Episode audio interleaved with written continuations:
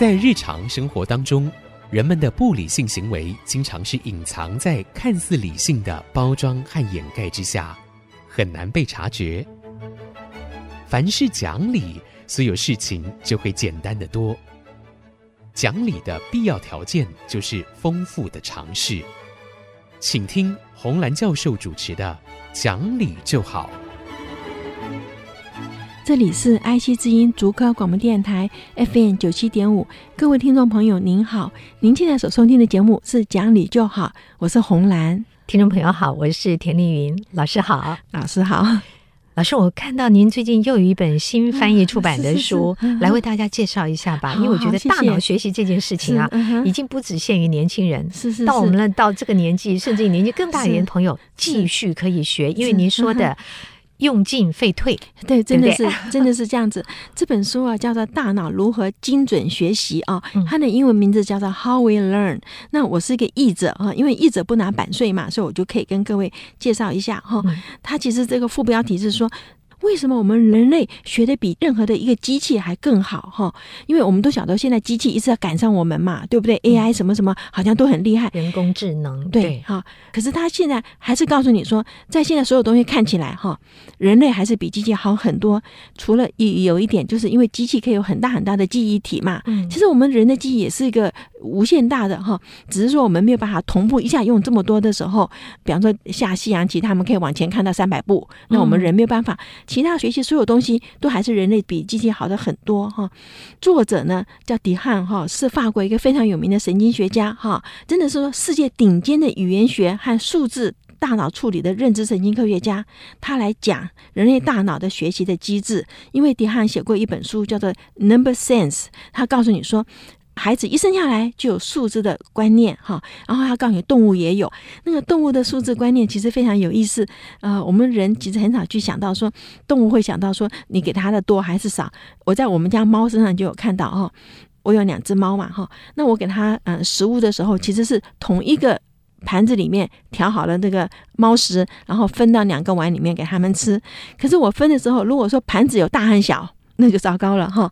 我们家的那个小猫呢，一看就是本来它们两只猫各有各的吃饭的地方，那我就放下去啦。可是小猫就很精哦，它就先看一下大猫的盘子，大猫盘子比它大，它就马上掉头去吃大猫的。虽然说里面东西是一样，可是盘子比较大的时候，它就觉得那边可能比较多了，然后去吃一吃，它又会回头吃它自己的。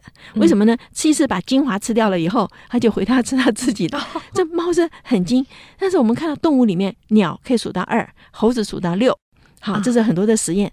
最有趣的是鱼也会耶，那种小小的鱼哈，鱼是鱼群嘛，它在群里面就比较安全，所以他们在实验室里面做，当然就不会有那么大的群，比方说四只、六只，或者是八只、十只哈。他们这样做的时候，他说鱼会看零点八。好，就是它的那个比例啊，给它。所以，假如说四只和六只，好，那马上会到六只那个群里面去待着，因为四只比较小一点。然后呢，那个如果八只、十只，它会到十个里面。他说，另外一种 stickleback，好，另外一种鱼呢就更精，它的比例呢是点八三，也就是说，它会六跟七。好，然后然后十九跟二十一分辨得出来，分辨出来。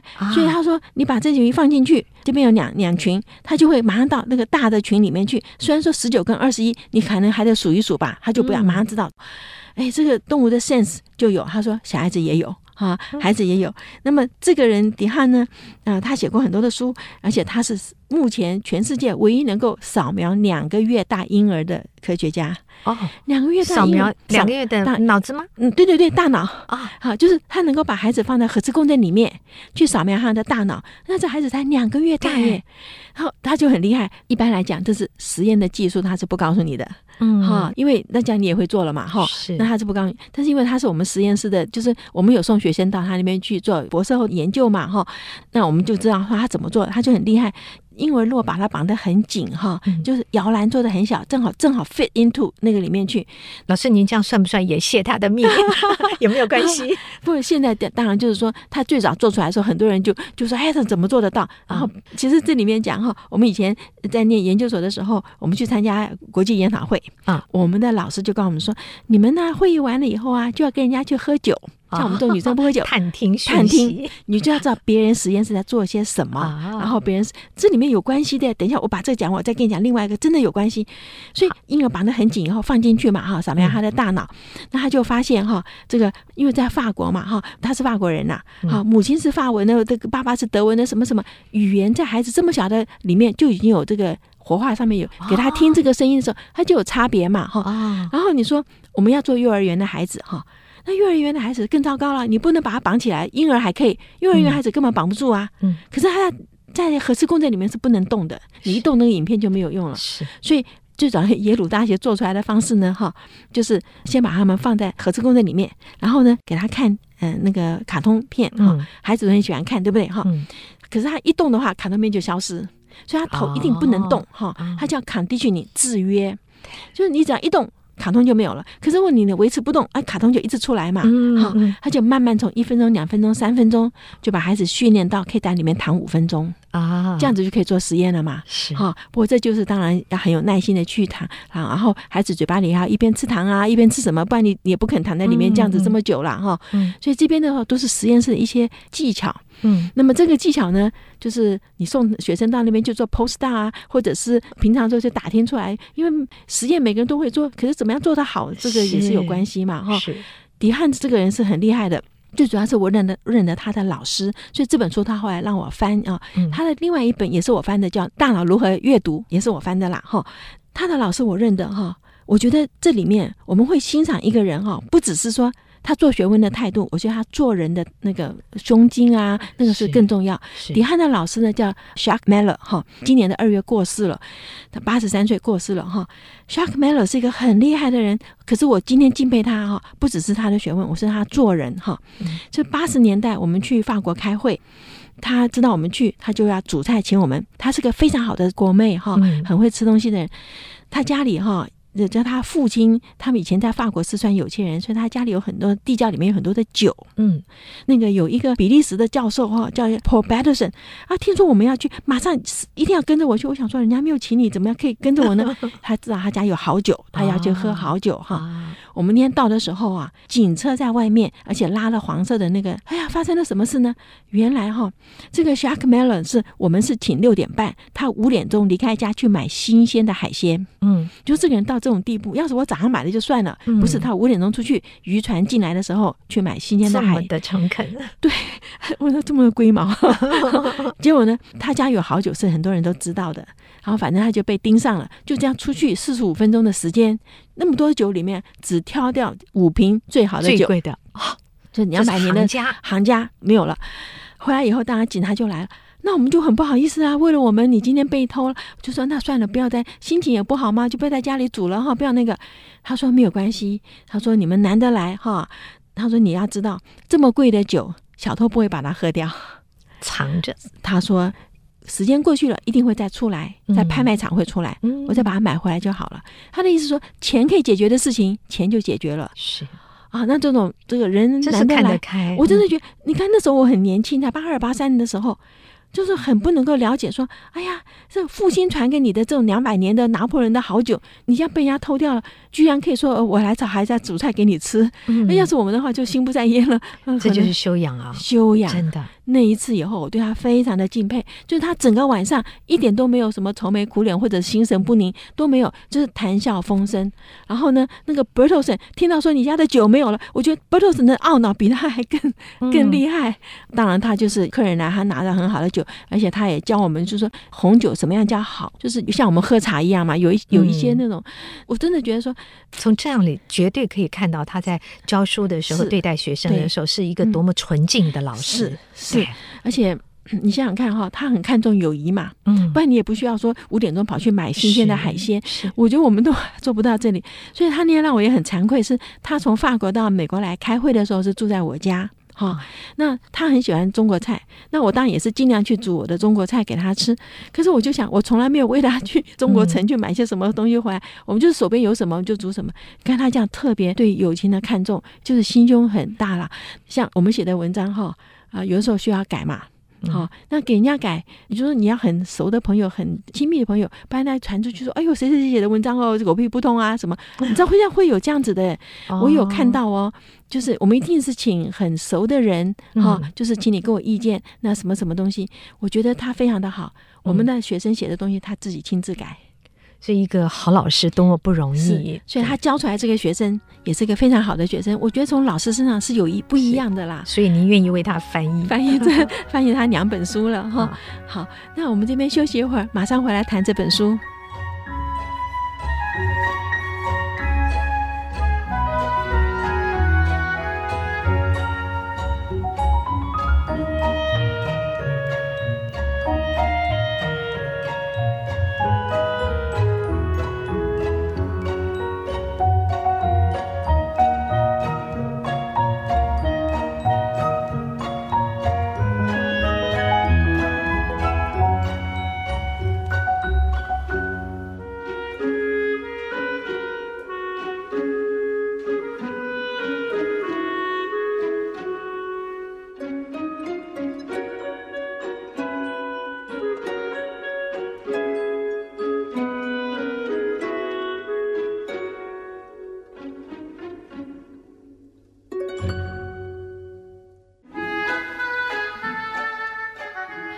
迎各位再回到讲理就好的节目，我是红兰老师，就继续为我们介绍这本您刚刚翻译出的《大脑如何精准学习》这本书。它的重点是教我们怎么样去学，透过大脑的能力去学。对，我们本来就会学嘛，每个人都会学，对不对？而且我们会觉得，比方说年纪到了，就觉得自己顿顿的，应该 记不住什么，学不好。其实应该不会是吧？不会，不会，绝对不是这样子。所以。这本书哈，对我来讲，我看他这本书的时候，真的就是使我想起来，在我刚刚去美国的时候，在加州大学做助教嘛，哈，嗯，那么有一天晚上，就有一个外国学生，哈，我们我们有叫 office hour 办公时间，office hour 都是白天，嗯，因为晚上是我们自己的时间嘛，哈，可是学生不是。挑到晚上八九点钟，大家都走掉以后来，然后进来那种就有有点说，你们叫做鬼鬼祟祟。好，先看你办公室没人，进来就马上关门。那我们那时候因为美国社会 社会还是很安全的时候，我是没有想到，现在台湾你不可以这样子，我马上跳起来。对，他就问他说：“呃，你是外国人？就我是外国人。”我说：“是。”哈，我说哪里啊？他根本不知道。他说：“你是外国人。”我说：“是。”他说：“那你在这边还没有很多朋友？”我说：“对呀。”哈，就很奇怪啊，跟着他就说：“好，那我现在要告诉你一件事。”好，他说我是阅读障碍，我不能读，哦、这对他来讲很丢面子啦。哦，他不想让人家他不让人家知道，嗯、所以他就说：“我现在来问你是你怎么学习的？”我说：“什么叫我怎么学习？我就是学啦。我只有听到人家说学的太多，没有听人家说不会学的嘛。在以前台湾，每个人都很会学，对不对？”嗯、我就很惊讶，他有一点不高兴，他就说：“A B C D 对你来讲是陌生的东西，因为不是你的母语嘛。嗯”他说：“你怎么学会 A B C D 的？”他就开始问阅读了嘛？嗯、你怎么学会这个？我就待在那边想，我怎么学会的？我讲不出来耶。他就就是老师教我就会啦，对不对？那我就反问他说：“你不会吗？”他说：“我没有办法读。”哈，所以那一次我才感觉到说：“哇，有人不能读书。”嗯，learning 其实不是每个人都会学的啦。是。后来我们所里面哈，那种我们的心理系是系所一起，所以这所蛮大的哈。就是 receptionist，他叫 Mary，是一个黑人啊、哦。那他真的很好哦，每天都笑容满面，大家都很喜欢他。然后我们的系主任还给他升等，他都不要，就一定就只要做这个啊、哦、接线生哈、这个门口这个 receptionist。嗯、后来他退休，六十五岁退休，我们系主任就给他办了一个大的 party，然后给他很多的礼物。他就跟我们讲，他说我不要你们任何的礼物，我只要求你们一件事情，教我如何阅读哈。哦，哦我就想说啊。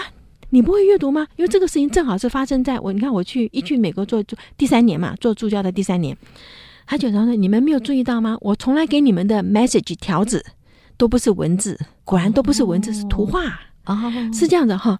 他用人的特征哈，比方说我们的系主任是个犹太人，一个大鼻子。”所以今天家里人打电话来找系主任，或者人家找系主任，他就画个大鼻子，然后底下就是画图嘛。所以他说你们没有注意到说，说我从来没有在你们的门上贴条子，我都是用口头告诉你有什么 message。所以他要记忆力很好啊，每有每人都走过去，哎，某某教授，你太太打电话来了，你们家的狗可以去接了哈，就是动物医院。好，哎，谁谁谁，你太太说叫你去接小孩了，就是那种生活上的小事情，或者是校长找你去什么，他都是用口头来讲。然后，因为口头就要打招呼嘛，所以别人都觉得很亲切，就很喜欢他，就没有想到说他其实是不能写，嗯，不能读，不能写，所以他说他其实很痛苦，要升等不敢升，因为升上去就有更多的文字的压力，然后他每天晚上睡觉都要躺在床上，先把今天所有的事情想一遍，今天有没有任何电话我忘了讲，嗯。好、哦，你看这个压力多大呢？我还记得谁打过什么电话，我有没有跟谁讲过什么东西？可是也也养出另一种能力啊，特别强的能力。这就是，我就觉得说大脑真的很奇特。你这里不行，你别量就会特别的好。嗯。可是后来我们发现他是可以教哈，那原因就是他生在这个一九二几年那个。经济大恐慌的时候，经济大恐慌的时候，尤其是黑人哈，那个父母亲能够把你养得活，有饭吃就很好了。如果你不能读，没有人再花时间来教你。其实这个花时间教是可以教的，是怎样呢？那我们到我们七十年代就已经有这个方式了嘛？A B C D 用手去摸，嗯，哎呀眼睛的，他是眼睛的问题，眼睛那个。没有办法看到三度空间哈，嗯，那那个，所以他手去摸的哈，摸摸摸，就摸这个图形是 A，然后再把它视觉上的那个配合在一起，在一起他要花时间慢慢学，嗯、他是可以的。这是有点点像蒙特梭利的教学，是不是？对呀、啊，对呀、啊，是有很多，他就用很多的方式教你，因为讯息进大脑不是只有一个管道，有很多的管道嘛，对不对？嗯、那你眼睛不能看，那你就可以用手去摸，可以用什么？因为后来盲人读点字也是那个样子嘛，哈、嗯。这里面的时候，我们才发现说有很多的东西，大脑真的很神奇。像我们中国哈，我们小时候不是学笔顺，有没有哈？就现在学生很多不肯学笔顺了，为什么？因为现在有电脑了嘛，声音进去字就出来了。他干嘛去学写字呢？就不肯写。其实我们一定要跟孩子讲，那是另外一条进入大脑的路。我们做到一个四十五岁的一个妇人哈，她住嘉义的国华街，那么她中风了以后呢，她眼睛又认不得字了，嗯，可她居然可以听写。就是我跟你讲什么字，他写得出来，可自己手写的字不认得。嗯，哈、哦，这个我们第一次碰到这种病人，我就觉得很惊讶。哎，怎么会？你手写得出来，你眼睛看不就不认得嘛？嗯，那他也很不甘愿，所以他就在空中一直画一直画，就把刚刚手写的字那个笔顺呐，一直画。过一下子，他就告诉你说那是什么字了。嗯，我们就发现它是另外一条进入大脑的路。大脑其实是非常的 versatile，就是真的是多能力的哈，很多。所以这本书很好的地方，他就是告诉你说，诶，他今天看到一个孩子哈，这个在巴西看到一个孩子，七岁，三岁就已经进到医院住了四年。为什么呢？在巴西不是有黑道那种，他孩子在路上玩的时候，一个子弹贯穿他的大脑，所以这孩子就变成半身不遂，而且视觉没有了，剩个听觉哈。诶，这孩子会讲很多国的语言，为什么？而且他写小说。写故事啦，这这么小孩子不能说小说，是写故事，想象力非常丰富。他用嘴巴讲，请人家打字，他再用手去摸，然后再把那个书还可以畅销。因为这孩子的想象力非常的丰富。嗯，我在看的时候想起来说，那个写《金银岛》的史蒂芬森。他就是因为年轻的时候，小时候多病嘛，躺在床上，别人在外面玩，他没办法玩，只好靠想象力，所以想象出来这个金银岛这么好看的这个故事书嘛，哈。所以他这里面讲了很多，比方说这个孩子，一个就是就像这种大脑受伤，还有一个画家，他只有半个脑，诶。他在画出来的东西，人的能力是非常的奇特的。你这边坏掉了，别地方可以把它的功能拿过来。我后来在尔湾的神经科，我碰到一个小孩子，两岁半被十轮大卡车压过去，嗯，左脑整个切除。哈，他活下来以后啊，我进去的那那一年，一九八二年的时候啊，他是七岁。我的老板呢，就是当时替他开刀的 Arnold Stars 神经外科医生，他就哎突然想起来说，哎，你这个念心理的哈。他说：“我以前做过一个孩子，哈，是左脑整个切除了。他说现在他应该已经进了小学了，哈。他说去看看他的语言学习是怎么样，因为左边是语言嘛，那你语言的整个都切掉了，那你是不是就没有办法学习了呢？啊，在一九八二年的时候，那个对大脑还是没有像现在知道这么多啦。我也很好奇啊，诶，这个半个脑的人，我们在台湾从来没碰过，就拿他的名字到他在 Long Beach Elementary School，哈，到里面去以后。”我先没有去找老师哦，我坐在那个操场上，我去看，说我能不能看出来哪个小孩是半个脑的人？不行，每个样子都一样的活泼，一样的那个可爱。所以后来没办法的时候，我就把名字给老师。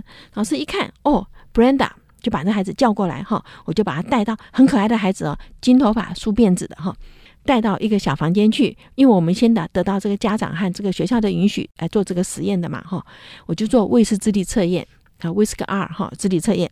做出来满分哇，一百分就是跟所有日本人一样嘛。嗯，我就想说，哎，有毛病啦。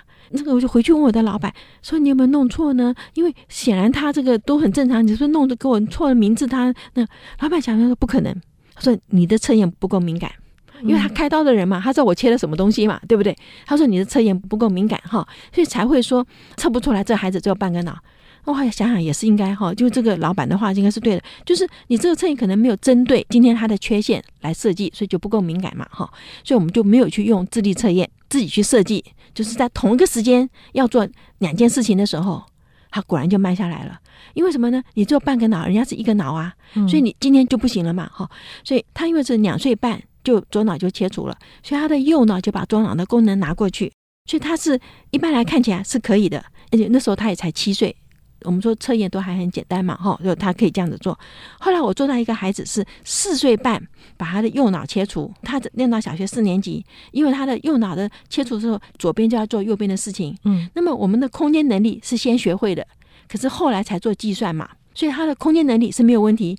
计算就有问题了，所以他那时候老师是叫我们开那个证明书，让他可以上课用计算机。呃，所以说老师您举了这几个例子，嗯嗯嗯、意思是说。大脑如果能够有精准的学习，是可以弥补这种他们脑子其实已经有受伤的人。大脑有可塑性哈，就是我在小的时候这个功能失去了，那另外一个地方把它的失去的功能拿过来了。大脑有可塑性，这是为什么？我们说，如果他没有这样子的话，那个健保局不会出现让你去复健嘛。所以大脑是终其一生都可以改变的，只是童年的时候改变的更快。真是不好意思哈，时间过得太快了。我只是想多举了几个例子，我们的时间一下就过去了。那么这本书我有机会下次再跟各位介绍了。我们大家真的很希望能够进一步学习，谢谢让我们透过大脑可以学得更多的东西，不受年龄的限制。对对对，好，是的，是的。好，那今天就跟各位谈到这儿。今天谢谢您的收听，我们下星期再会。